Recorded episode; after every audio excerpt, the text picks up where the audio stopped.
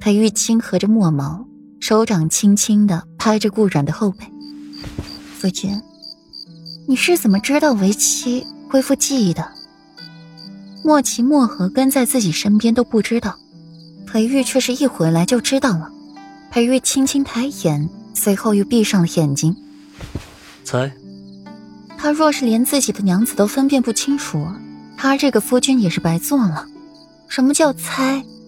你都说对我知无不言，言无不尽了，居然还叫我猜？顾软撑起了身子，面向裴玉，一头的压色长发如瀑布一般泻下，隐约挡住了身前的风景。裴玉的眸色晦暗一瞬，重新抱过了顾软，拉过被子给他盖上，省得他着凉。有意无意的去调戏着顾然，偏顾然还不能说他什么，还反被裴玉一句“这是夫妻情趣”的话给咽了回去。裴玉，你不许糊弄我！顾软被裴玉往他的方向一带，直接扑他怀，刚想撑着裴玉身子起来，却碰到了一个不该碰到的东西，还身形不稳的狠狠的压了一下，正中靶心。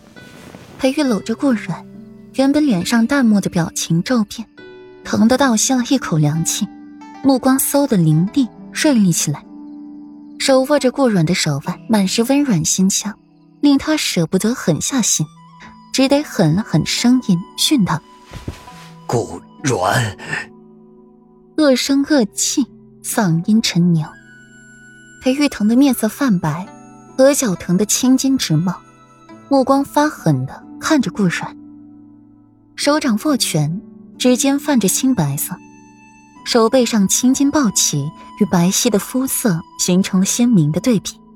顾软被裴玉的这一声吓，差点哭出来，手足无措。那个，我不是故意的，夫君你别这样子，我害怕。顾软手足无措，看了看裴玉，又看看自己作恶的手，有口难言。他就是想坐起来而已，没想到自己会会按到裴玉那个地方呀，应该是没事的吧。顾软被裴玉阴阴冷冷的声音吓到了，直往后躲，脸上欲哭无泪的表情更是让裴玉恨得牙痒痒的。夫君，你没事吧？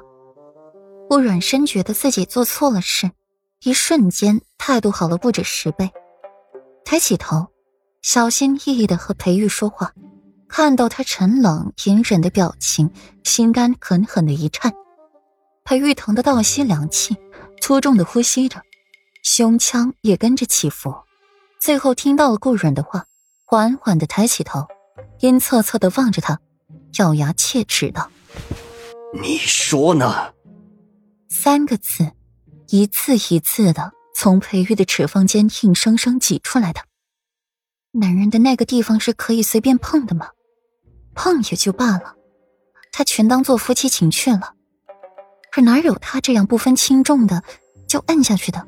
听到了裴玉阴阳怪气的话，顾软只觉得自己的头皮麻的厉害。夫君，你别这样，我真的不是故意的，我我错了。顾软双手合十，跪在了裴玉面前，一遍一遍的说着自己错了，脸上满满的歉意。他真的不是故意的。